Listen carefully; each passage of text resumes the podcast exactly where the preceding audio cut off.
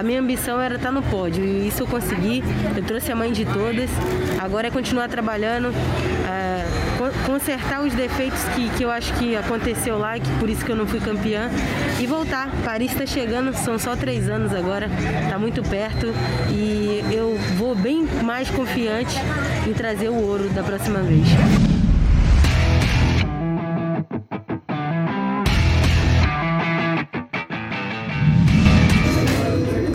Ouvinte, começando aqui mais um Arena B News, mais um episódio muito especial aqui do Arena B News. Numa ocasião especial, a gente está aqui em Jardim Nova Esperança, aqui em Salvador.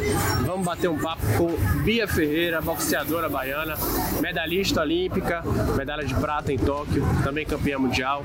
Eu estou aqui com Lara Cucino. Primeiro, Lara, vamos nessa. Vamos nessa, Léo, mais um episódio muito especial. Vamos tocar que vai ser bem bacana o bate-papo. E primeiro, bem-vinda, prazer conversar com você. Já vou emendar aqui com uma pergunta. É, já se passaram aí, acho que agora duas semanas, né? Como é que tá assim o seu sentimento? Eu sei que ali na hora você sai, sua expectativa era o ouro, a prata é um feito gigante, mas sei que você é uma pessoa super competitiva também. Como é que tá seu sentimento em relação a essa conquista que você teve e esse pós-Olimpíada? Gente, é um prazer imenso estar conversando com vocês. Obrigada pelo convite. É, então, se passaram duas semanas. Eu estou muito feliz eu tô. Missão dada é missão cumprida, né? Foram cinco anos treinando para poder conseguir estar tá no pódio. E eu consegui. Eu sei que eu poderia ter sido campeã, foi alguns, alguns detalhes, mas eu tô satisfeita. Eu tô satisfeita com o meu desempenho. A, a minha ambição era estar tá no pódio e isso eu consegui. Eu trouxe a mãe de todas. Agora é continuar trabalhando. É, consertar os defeitos que, que eu acho que aconteceu lá, que por isso que eu não fui campeã, e voltar. Paris está chegando, são só três anos agora, está muito perto e eu vou bem mais confiante em trazer o ouro da próxima vez. Você falou nos defeitos da luta, erros que fizeram você ficar com a medalha de prata. Então, é, você enxerga a decisão como justa? Olha, no, no, no meu ver, no, no que eu pude ver da luta, eu não acho que foi unânime. Mas sim, foi uma luta equilibrada. Uh, ela soube tentar vetar e enrolar a luta de, de, um, certo, de um, certo, um certo jogo, né? Só que ela não lutou, ela não, ela não se expôs a querer encarar o combate, ela ficou mais na defensiva e enrolando. Então eu não, não acho que foi justo o resultado ter sido unânime, mas poderia ter sido dividido. E aí, para quem desce, estaria bom. Só isso que eu acho que eles erraram um pouco. Mas não adianta ficar me lamentando. Eu nunca fui de me lamentar. Aconteceu, acabou, agora é bola pra frente, correr atrás para não acontecer de novo. Agora, Bia, você falou assim dos seus erros, do que fazer diferente. Acho que foi a primeira vez que você lutou com a irlandesa, né? É, se você, assim, sabendo como foi esse roteiro, o que é que você teria feito diferente? O que é que você errou nas suas palavras naquela luta? Olha, na parte, eu não, não deixaria ela ter me enrolado tanto em questão de amarrar a luta. É, eu sabia que a luta estava equilibrada, a gente estava ali, aqui, mas eu não vi ela com tantos golpes contundentes assim. Eu estava buscando muito mais a luta. Se eu soubesse o que estava acontecendo naquele momento, com certeza eu iria buscar muito mais e ia tentar derrubá-la. Que eu acho que seria a única estratégia para sair vitoriosa daquela, daquele combate ali naquele momento.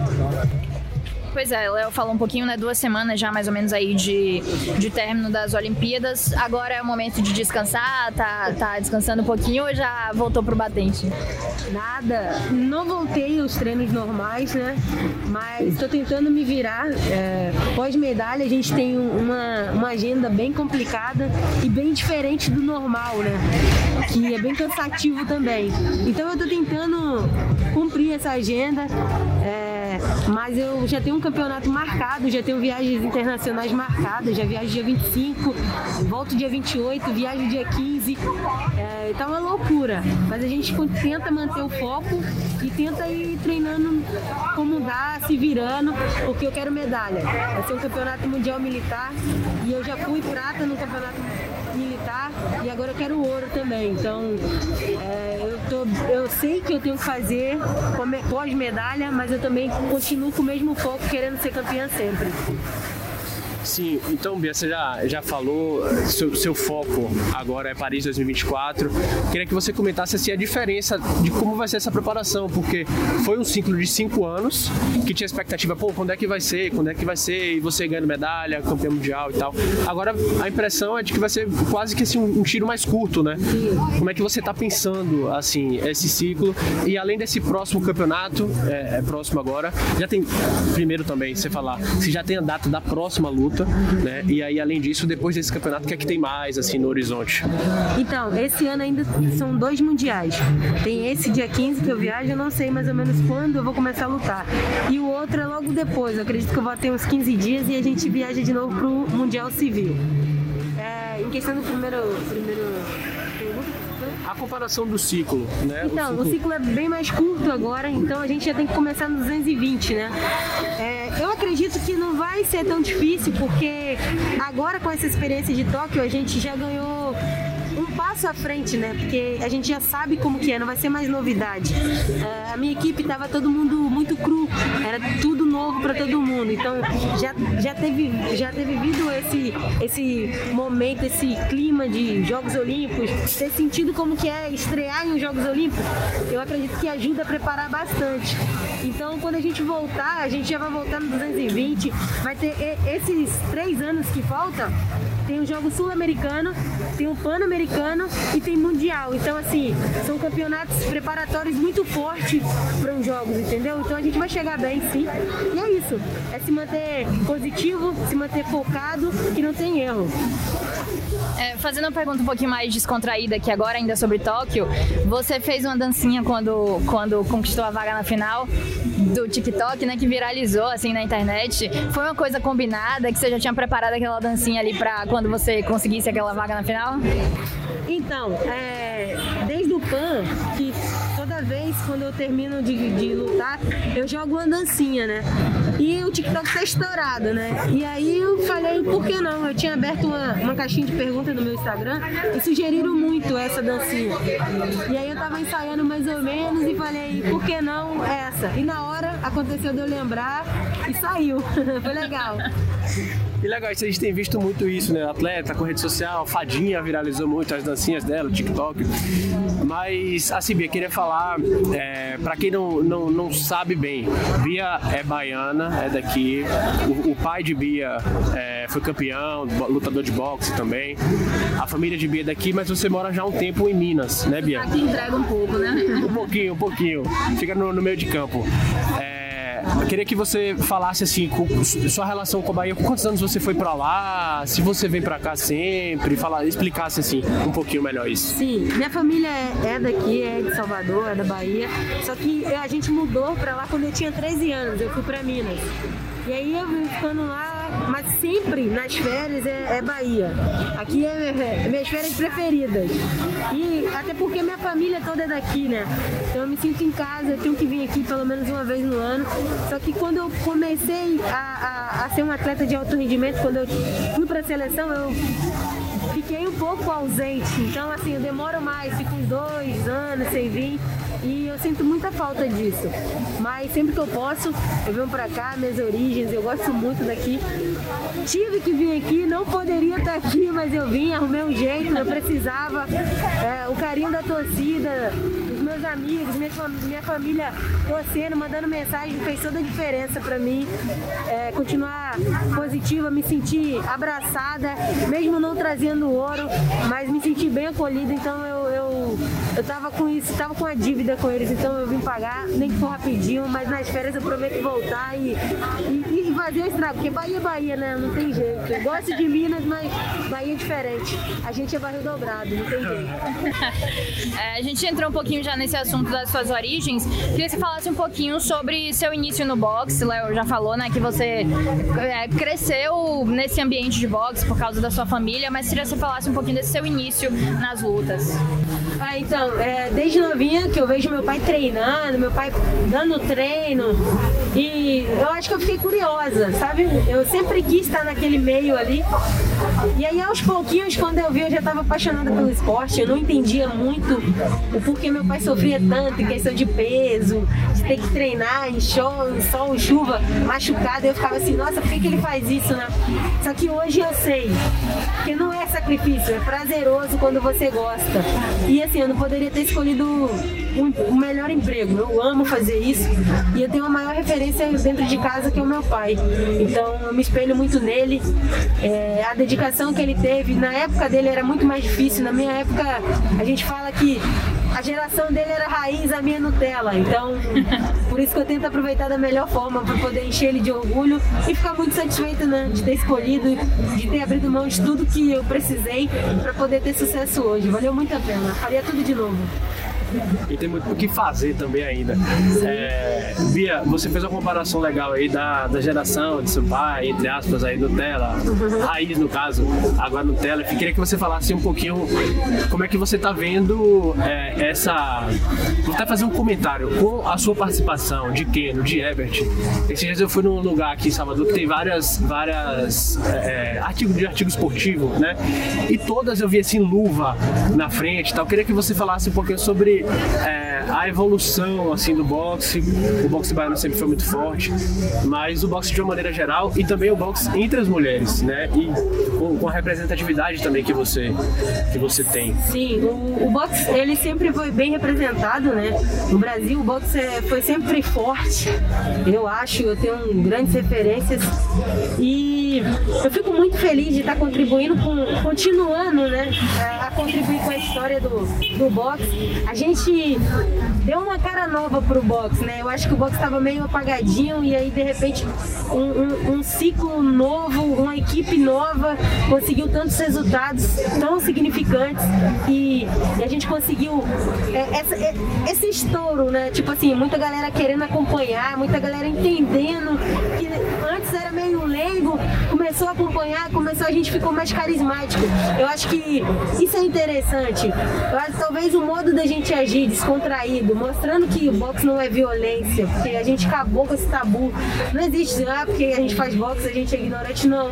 A gente é de boa se permita conhecer para depois você ter alguma opinião. E a gente está deixando isso bem claro. Então, eu fico muito feliz de estar contribuindo. É, eu espero ser uma referência. Eu espero que as meninas queiram praticar o esporte. É um esporte bonito. É um esporte que estamos mandando bem. O boxe cresceu muito, tanto no Brasil quanto lá fora. É impressionante de ver o crescimento do esporte. E eu fico muito feliz de ser uma Bia referência para várias outras meninas ser também e conseguir uma medalha também e assim só crescer o esporte. Só para não perder o gancho, você falou assim que ah, você pensa que o lutador é o ignorante, sei lá. A gente fez uma entrevista com o Luiz Dora, ele fez é, até um comentário interessante, né, Lara? É, que pelo contrário, ele tem a academia tradicional, Champion, né? Pelo contrário, muitas vezes o menino que é brigão na rua ali começa a entrar, adquire outro perfil, fica um cara disciplinado e, e justamente perde esse perfil de ser um Entende de briga. que a, a violência, que a, a, os golpes são dentro do ringue, né? Sim, que fora é, é, um comportamento sério, até porque atleta tem que ser muito disciplinado em absolutamente tudo, né? Sim, Buda. O esporte em si, ele educa muito. Ele, ele é uma, uma. Cara, não existe isso. O nego tem essa. Ainda hoje, ainda tem. No século XXI ainda pensam assim. Mas se você conversar, se você trocar ideia, se você entender, a gente treina tanto, a gente dá soco tanto na academia, por que, que a gente vai querer ser brigão? A gente é da paz. A gente, a gente sabe que se conversar, se ser ouvido, se ser conversado, tudo é entendido. Então essa imagem que, que, que a gente é ignorante, que a gente faz isso, é mito. Claro, a gente não pode julgar um por todos. Acontece, mas como em qualquer outro esporte, e então no boxe não vai ser diferente. Mas o boxe educa muito, eu acho que todos os esportes educam muito. É, eu espero que no Brasil em si, que a gente ainda peca muito, o esporte não é tão valorizado assim quanto lá fora. Eu ainda, em vida, quero tentar mudar um pouco dessa história. Eu quero contribuir para que o esporte seja, seja mais referência. A gente tenha mais oportunidade de colocar as crianças, porque as crianças têm que ter uma base forte, né? Se a gente conseguir educar as crianças, a gente vai ter excelentes adultos. Exatamente. É, como é que você vê agora o cenário do boxe brasileiro mesmo, falando assim, nacionalmente, da geração que com certeza já está se formando aí, você falou de criança, né, que já está se formando aí, e também é, da sua geração, né, de Ken, Ebert, Abner, enfim, é, a gente pode esperar aí muita, muita medalha ainda, muito pódio ainda para o Brasil com as promessas que a gente tem? Sim, é, acredito que a gente vai trazer muito mais medalhas no próximo ciclo. Todo mundo muito mais experiente. Então, não tem por que perder em bala. A gente não trouxe uma medalha com Kenan por questão de detalhes, que eu ainda acho que foi injusto. Eu acho que ele ganhou aquela luta. Mas assim, eu também levo que tudo acontece por uma razão. Talvez fosse para ele amadurecer um pouco mais, ou para ele permanecer no boxe olímpico ainda. Porque com a medalha olímpica a gente não sabe, né, se muitos atletas vai querer ou não. É o maior patamar de um atleta olímpico é chegar nos jogos. Você conseguiu a medalha, então depois você se desafia a fazer outra coisa, né? Mas eu, eu tô bem confiante sim. Eu acredito que vai mudar um pouco dos atletas na, nas categorias novas que saiu. Mas todo mundo tá bem entrosado e tá bem mais experiente agora. Se a gente já teve um bom, um bom resultado em Tóquio, por que não em Paris não ter o dobrado de medalhas, né? Bia, é, a gente sabe que Ebert, por exemplo, né, ele fez outras lutas também, ele já cogitou fazer MMA, você tem uma alegação forte do boxe, mas você já fez outra luta, já, já, já pensou em fazer outras lutas, partir para o MMA, quem sabe, lá atrás? Sim, eu já fiz, eu fiz Muay Thai, mas eu sempre pratiquei boxe, e eu fiz Muay Thai e acabei tomando uma punição de dois anos porque eu tinha feito Muay Thai e não podia competir o boxe.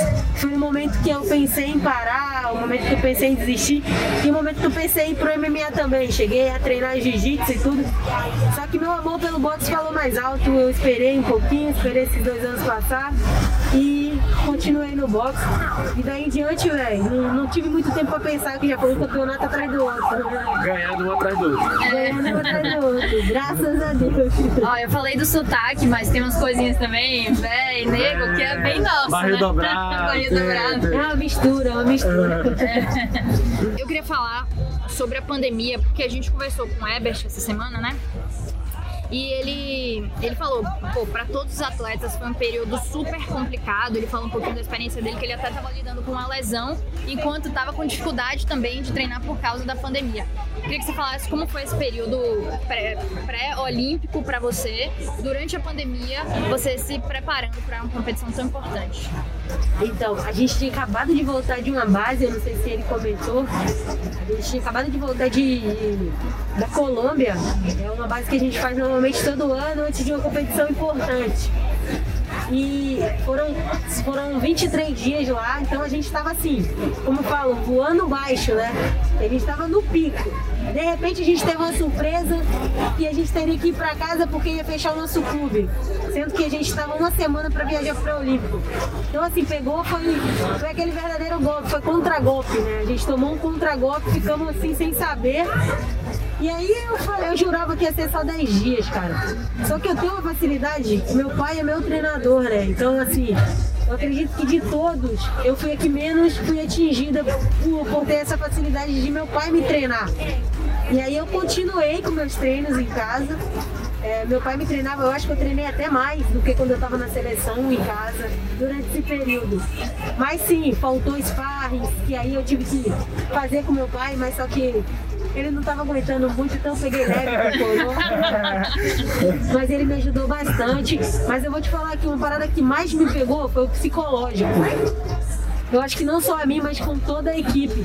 Só que a, a confederação armava reuniões e tentava, tentava assim, de uma certa maneira, ser bem claro com a gente e tentar explicar de uma maneira fácil para que a gente não perdesse o foco. E a gente em si mesmo também conversávamos muito, é, o grupo entre a gente, para não deixar um desanimar o outro. Então eu acho que isso aí também fez uma diferença tremenda, que um ficou tentando.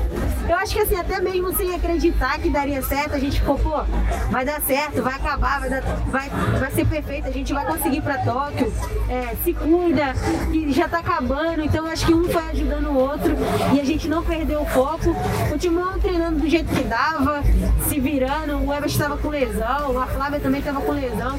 Tinha bastante gente porque a gente estava vindo de uma, de uma base de treinamento forte. A gente estava no auge para a gente poder conseguir a nossa vaga. E esse período, é, eu acredito, eu estava conversando até com os técnicos, que assim, com todos os maus que foi essa pandemia, mas ensinou a gente muita coisa. E a equipe, a gente estava muito com muita pressão de ser o primeiro jogos, então meio que deu uma esfriada. Isso, eu acho que deu uma baixada, deu uma calmaria e a gente teve muito tempo para pensar e para estabilizar aquilo ali. Então, eu acredito que foi bom nesse, nesse ponto para a equipe, sabe? A gente voltou de uma pandemia maduro e a gente mostrou que não afetou tanto porque a gente estava sobrando gás, estava sobrando técnica lá em cima do ringue. Bia, vou, fa vou, fazer uma pergunta que vai, vai te surpreender um pouquinho. Vou, vou, vou te dar o, o contramão, sabe? Mas eu vou, vou e, vou correr, porque eu sei que é a esquiva. Então. Eu vi uma entrevista sua. Sim. É, antiga. Ah, Jesus, já sei. Já sabe o que é? Que você fala de um episódio, já sabe o que é o episódio? Já sei, já sei. Dá dor de barriga. Você fala de um episódio que você lutou com dor de barriga, velho. Caramba. E ganhou a luta. Ainda bem, né? se eu pego, tava lascada. Não, então aconteceu. Isso aconteceu. A gente viaja e a gente tem que comer a comida da, do país, né? E nesse dia, por incrível que pareça, eu não queria almoçar antes da luta. Mas meu treinador falou, ah, que comer, a gente não trouxe outras coisas aqui, você vai lutar fraca. Eu, beleza. Porra, desceu legal não. Escutem seu sexto sentido, não? Se não é pra comer, não coma. Só que aí foi. Aí, aí no, no primeiro round eu tava lutando, mas eu não tava conseguindo botar força nos golpes. Eu tava com dor de barriga. Ele chegou e perguntou o que que tá acontecendo. Aí eu contei, ele falou, quero saber, vai lá. Falei, tá bom.